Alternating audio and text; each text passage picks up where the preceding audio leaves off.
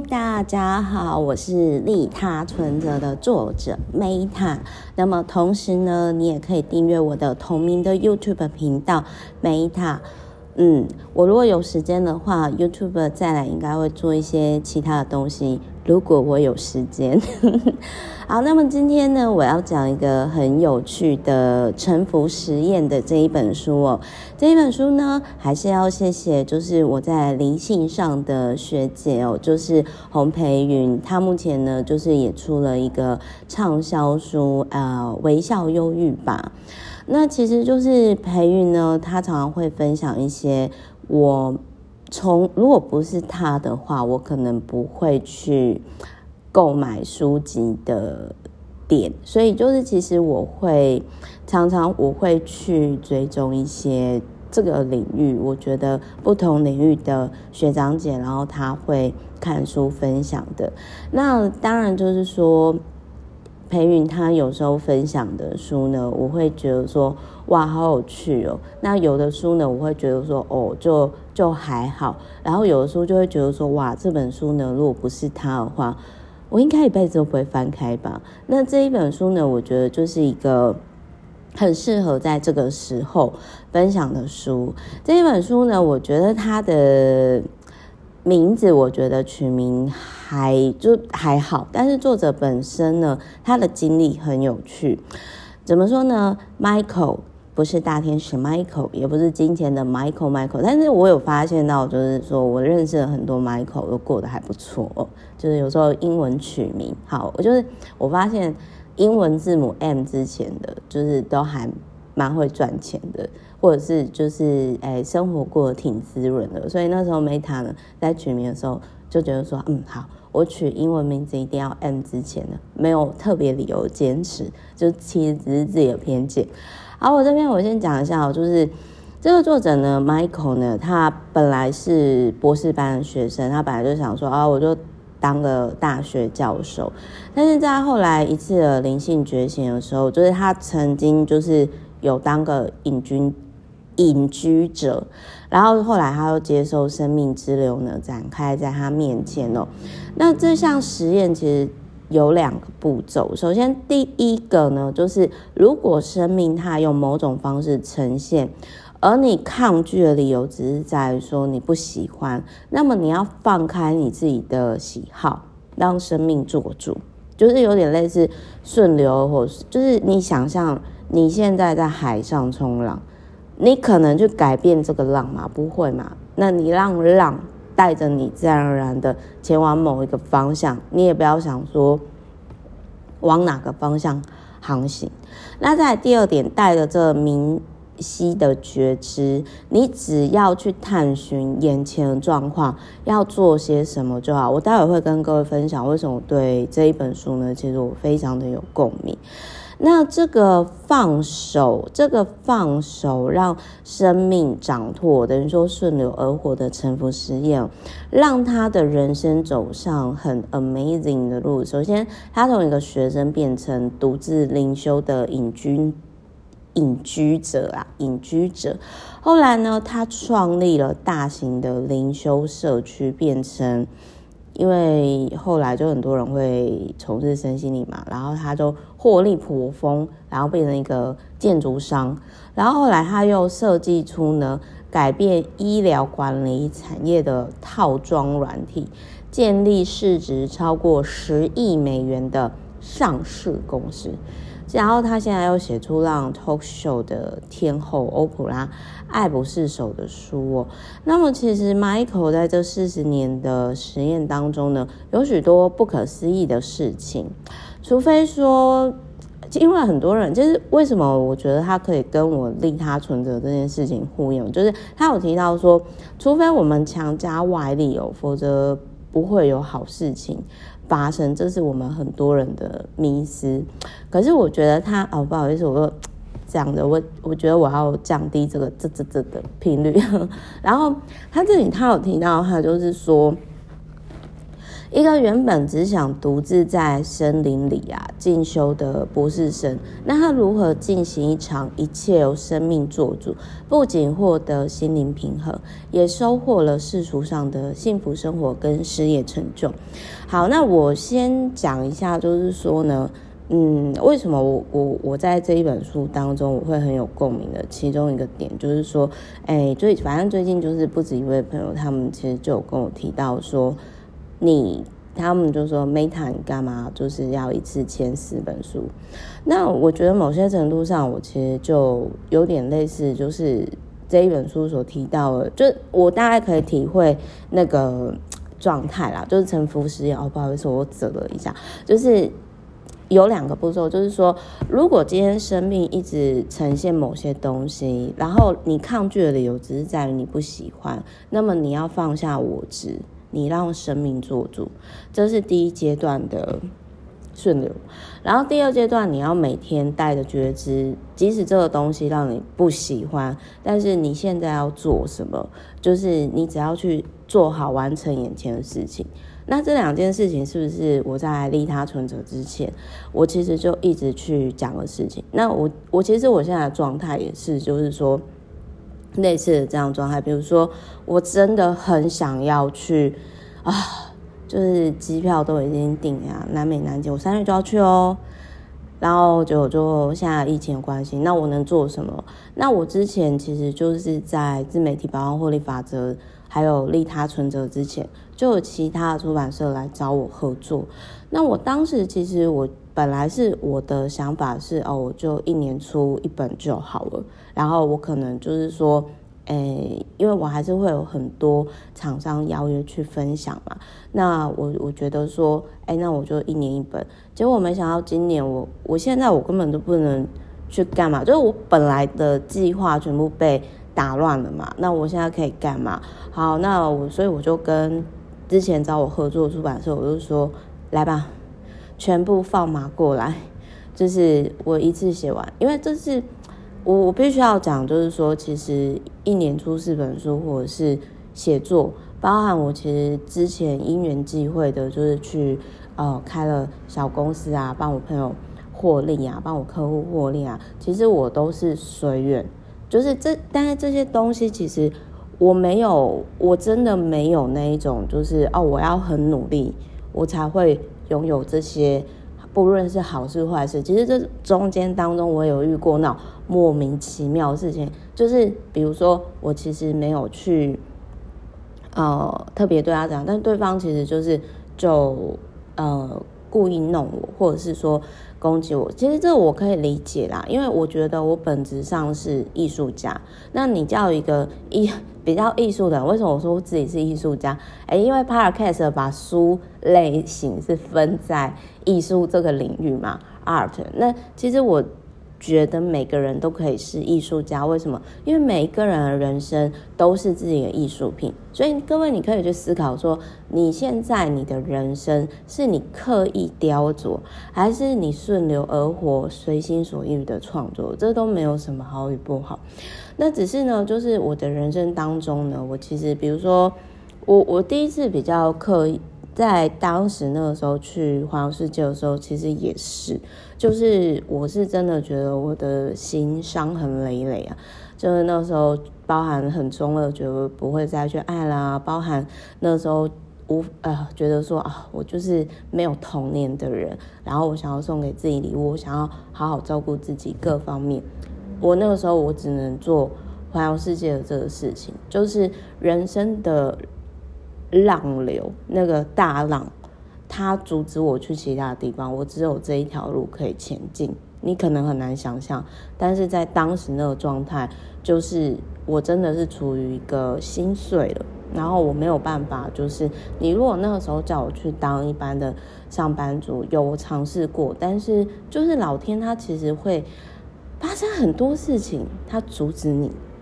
他让他就是让你知道说，就是他就是让你知道说，不管你喜不喜欢，你就是你要往这一条路前进。那到后来就是说，这个作者他实验了四十年嘛，那我其实到目前为止就是才实验了超过十年，然后我写了利他存折，所以其实利他存折它算是臣服实验的其中一小帕部分，就是我觉得大家可以去参考的那个部分，就是它有一些东西，呃，在这个书里面所讲，真的都是呃我自己的灵性体验，就是包含比如说我那个时候在环游世界的时候，我其实算是独自灵修的隐居者，隐隐不是隐居，不是隐君子哦，是隐居隐士的隐。隐居者，隐士。那其实，在那个时候，我其实环游世界时期，那个时候到很多节目邀约的那个整个过程之前呢，其实我那个时候大概看了跟实作超过一百本以上，一百本以上的书吧，就是类似身心灵的领域。然后呢，就是我在当时其实，因为我其实。在那在看到这本书之前，其实我觉得人生都有都是最好的安排啦。因为我那那个时候看到，就怎么说呢？其实我我在这个时期看的心灵类型的书，跟在十年前左右那个时候实作的那个书籍，其实是差很多，就是不一样的。但但是那个时候，我的确真的有点类似像心灵真相，就是我们下一集我会讲的那个状态，就是我刻刻意，我觉得说我好像必须，比如说我要实做这些书，我要看这些东西，不然我没办法灵性觉醒，或者是我可能没办法 get something 吧。对，那我我另外再讲一下，就是说，我说我本质上其实是比较艺术家的。那其实一个艺术家呢，他其实是不适合商场的。为什么？因为艺术家他就是很真实的去呈现自己，而不是怎么这该怎么说呢？其实创作吼，你真的是要发自内心呈现自己真实那个情绪当下投射，对吧？这这才是一个可以让人有共鸣的作品，所以我自己我所呈现的，不论是文字包含 podcast，我相信，哦，sorry，我相信，我相信大家都可以感受到。但是一个艺术家的本质呢，是没有办法，就是一个艺术家他其实是不太适合去销售东西的，除非他卖的商品，他卖的服务是艺术品，所以。这是我今天突然我内在的那个小声音告诉我，就是他要说，Meta，其实你不适合商场，除非你卖的东西是艺术品，这才是你擅长的。那我后来想想也对哦，对啊，因为我就卖我的书，卖我服务，它某些程度上其实这都是一个艺术品嘛，就是 VVIP，它某些程度上就是。艺术品的延伸，那所以艺术品的服务，然后所以其实我想要讲的是说呢，就是我能理解在商场上的很多不得已而为之，然后以及其实我觉得商场上就是没有真心。那如果你今天呢，你不理解这个事情，然后你选错战场。那或者是因为这个这个领域的玩法就不是适合艺术市场或者是艺术家的玩法，那你当然会很受伤啊。所以我觉得这是很多艺术创作者他可能没有去理解到的事情。那我这边我为什么要说这一段？是因为呢，我可以理解这个作者他所提提到，他其实在书里面他有提到，就是他内在有一个小声音。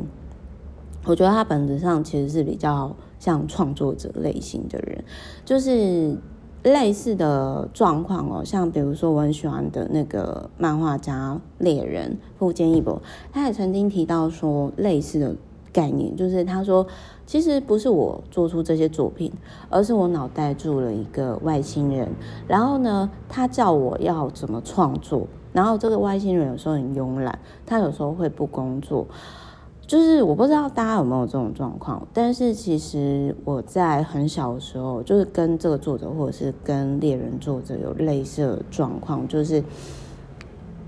我不知道该怎么讲，但是我就是知道说该怎么做，或者是我可能我有时候就是会讲出一些事情，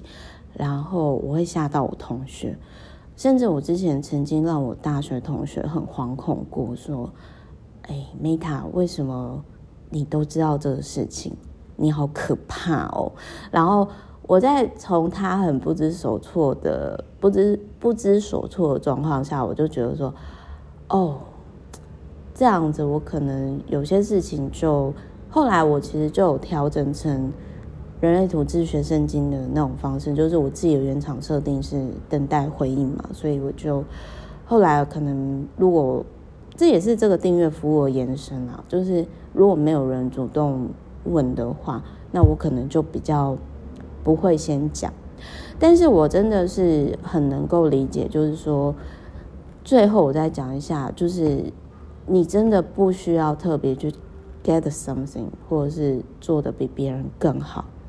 就是请你放下你，你要更好，你要做到最好，你才会有好事发生。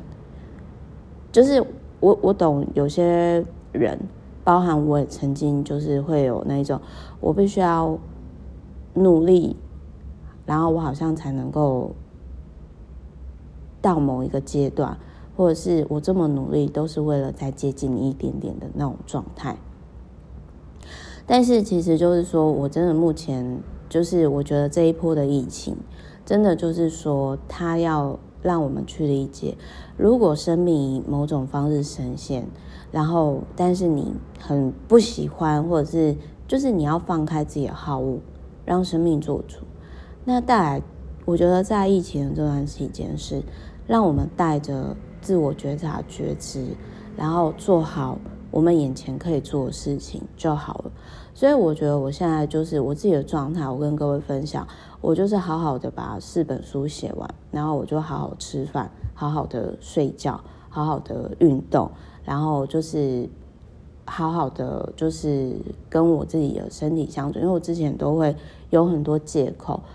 就是透过 social 啊、邀约啊，可是其实我一直在，就是没有去真实的面对自己的生命，所以我觉得在疫情的这一波，我觉得成佛实验的这个阶段，我觉得它其实是告诉我们说，我我觉得疫情的当下，我觉得。大家真的很适合去整理跟面对之前你人生应该面对的事情。那这些事情呢，你必须要做一定程度的静下来、沉淀、断舍离，然后就会发生很多不可思议的事情。这真的是我自己的个人经验，包含现在我我第一波的断舍离是那个时候把家里几千本书。就是整理出来捐出去，然后，然后那个时候开始每天一日丢一物，然后这是我第二波的人生断舍离，就是包含呃我 FB 的人脉，然后包含就是说，包含其实现在就是最近有人就问我说，你干嘛要一直疯狂入 Podcast？我觉其实我没有特别在做什么，我现在在做的是整理我这十年多来的思绪。透过透过分享这些书籍，所以就是我我想要跟各位分享，我知道疫情的状况下，大家都会很闷，但是就其实我那时候让生命做主，就是好吧，反正我现在想出去也无法出去了，那我现在就好好完成我可以做的事情，然后好好吃饭，好好睡觉，好好运动，好好生活，好就这样子。就就就是不用特别去做什么，就这样子。那再来会发生什么事情，就交给老天。然后我最后讲一下，就是说，其实我觉得这个作者哦，就是那个呃那个他的类似经历啊，我觉得有点类似像那个台台湾的有一个作者短路，就是不好意思，我有点忘掉他的那个。名字，但是就是短路的那个作者，我在 Podcast 也有提到。然后这类型的隐居者呢，都很有趣，就是比如说他们，比如说会入世，呃，出世就是隐居嘛，在入世，然后最后又会再出出世，就是离开人，呃，就是远离城市。我发现他们有这种波动，有点怎么说呢？有点类似说，像那个短路的作者，其实也是类似这样。然后最终他们都会持续去做的事情，就是写书。然后我觉得有机会，我再跟各位分享。我觉得出版社呢，它某些程度上在资本市场它有点比较偏艺术市场，所以这也可以解释为什么其实我在，因为因为其实因缘机会开了小公司以后，其实我有去接触很多领域，然后其实我在很多领域上呢，我其实都会觉得很卡，就是我所谓很卡是我在我比如说我我我必须要讲哦，就是说有些有些商场上的手段，我不是说看不出来。但是，只是我其实不太想要花太多时间在那上面，因为那很消耗心理能量，而且没有意义。整体而言来讲，那是浪费时间。而且，如果你把很多的时间花在那上面的话，其实这也是为什么很多人他们没有这种知觉。就是这个可能很抽象，但是我想要讲的是说。我可以理解这一本书的作者，他为什么中途的时候他遇到了他商场骗子，然后后来就是有法律的纠纷，就是关长期的官司。我我觉得某些程度上来讲，过度心灵的人，就是身心灵，就是你已经到有点太不食人间烟火的时候，会发生这种事情了。因为不是只有他。那个更丰盛的作者，就我很喜欢的书籍。更丰盛的作者也曾经遇过类似的事情。那这类型的事情，都是在提醒我们，就是必须要身心灵平衡。就是我觉得太过灵性的人，或者是太过商业的人，就是不灵性的人，就是都会发生一些事情，在提醒我们要 balance。所以我也会，比如说我有时候发生一些事情的时候，我就会去提醒我自己说：“哦，我现在又偏向哪一边了？就是要 balance 的这个状态。”好，所以就是祝福各位，就是真正的臣服呢，是放开自以为的我，全然拥抱当下的此时此刻，然后我们会看见生命所安排好种种超乎意料的惊喜，但是。我所谓的臣服实验啊，我真的很认同。就是说，当你今天放下，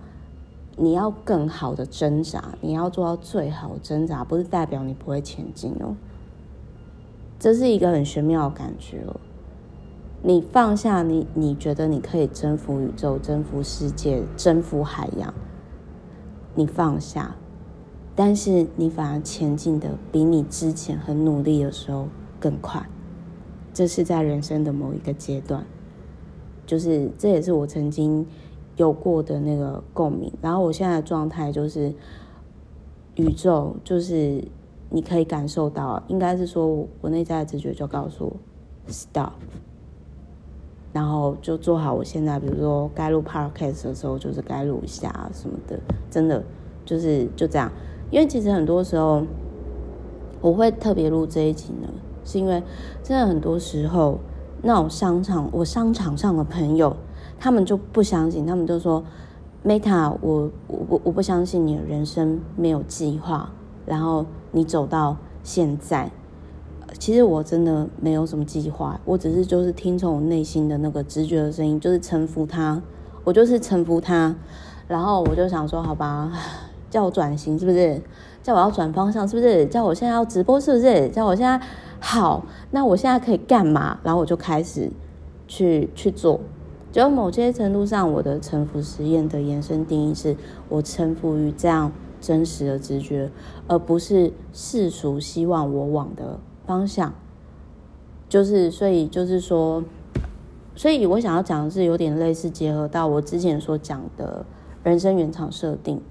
因为可能很多人就会觉得说我必须要努力去争取自己想要的。否则什么事情都没有发生。可是问题是，说实话哦，像我的第一本书也不是我主动去争取的啊，就是应该是说，我就是那，我真的就是那一种哦，大家都在争取什么什么事情的时候，我就会直接说哦，好，那诶，我觉得你们都很厉害，那你们就去喽，拜拜。然后我就去做，很开心的做那我，可能大家就觉得说，这有什么搞头？这有什么？结果到最后反而就意外获得一些东西，然后我就会让这些很努力去争取或者是很认真努力的人很生气，因为他们就觉得说为什么徐慧珍你什么，或者是为什么 Meta 你什么都没有做？然后为什么你可以这样？呃，就是好像很开心快乐的样子。然后我心里就觉得说，诶、可是我也有劝你们啊，但是你们好像不理解嘛。那没关系，如果你们不理解，书里面都有答案。那也许这个沉浮实验，这个。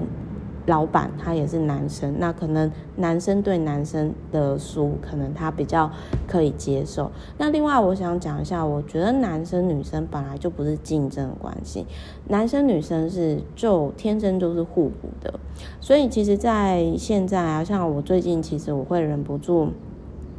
算是有点逆风的讲另外一个观点，就是那个最近的艺人的事件嘛。那其实也是，我觉得任何事情都要平衡，你你不能够说就是只有一面而已啊。就是跟各位分享一下，就是我我是希望说，透过这本书让大家去理解，生命所安排好的，它其实我们每个人都会让宇宙照顾得好好的，所以你要放下。那些想要紧抓的东西，但是这对于某些人来说的话，其实这可能真的是很难去理解。因为我必须要讲，如果今天不是我的原生家庭，如果不是我曾经经历过生离死别，其实我可能看到我看不到，就是也许我没有这样的能力，或者是我看不到这样的。世界，但是我必须要说，就是我能够理解心灵不平静的状态是多么的不舒服，多么的痛苦，这样子。但就是说，呃，反正就是希望说可以带给大家这一本书的祝福。那顺便讲一下，就是说 Meta，呃，我这样讲好了啦，就是反正就是说呢，因为我常常就会做一些事情，然后就是。商场上的朋友，他们就会说，他们就会说，Meta，我不相信你做这件事情毫无目的，你一定有目的。然后我我就觉得说，天呐，你们好无趣哦，因为我只是做这件事情，我觉得很很好玩啊，就是很好玩，或者是刚好现在可以做这件事情啊，我觉得时候到了就做。因为好比说，比如说去年我我的 VVIP 就。啊、他就跟我分享说 Podcast 这件事情，但是那个时候其实，诶也没有适合剪片式出现，然后也没有，就是整个，因为我觉得如果是适合做这件事情的时候，他的各方面的资源啊，就是他会有一个契机跟 sign，就是征兆就会出现说你现在就可以做这件事情，但是那个时候我没什么共鸣，所以我那时候。没有像现在这么的神经病有事哦，一直就是 一直这样。但是我我必须要讲，就是说，呃，如果你问我说，Meta，那你 Podcast 呢？你这一次你打算录多少集哦？我必须要讲，就是我目前我的直觉告诉我，就是说，让大家可以每每天听一集，所以第一阶段应该是三百六十五集，应该是。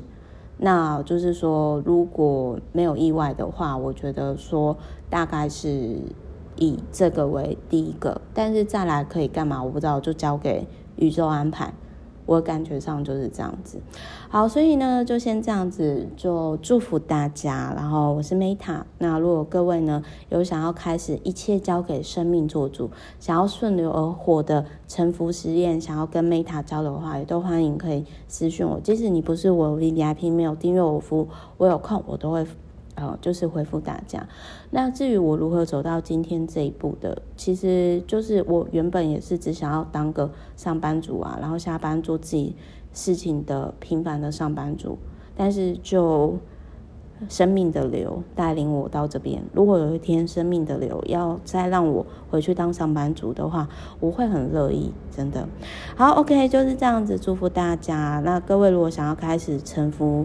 实验心灵上的臣服实验，真的我也很乐意跟各位交流。虽然我没有 Michael 的四十年实验，但是我目前是第十年实验，就是他的呃四分之一。好，提供给各位参考。我是 Meta，我爱你们。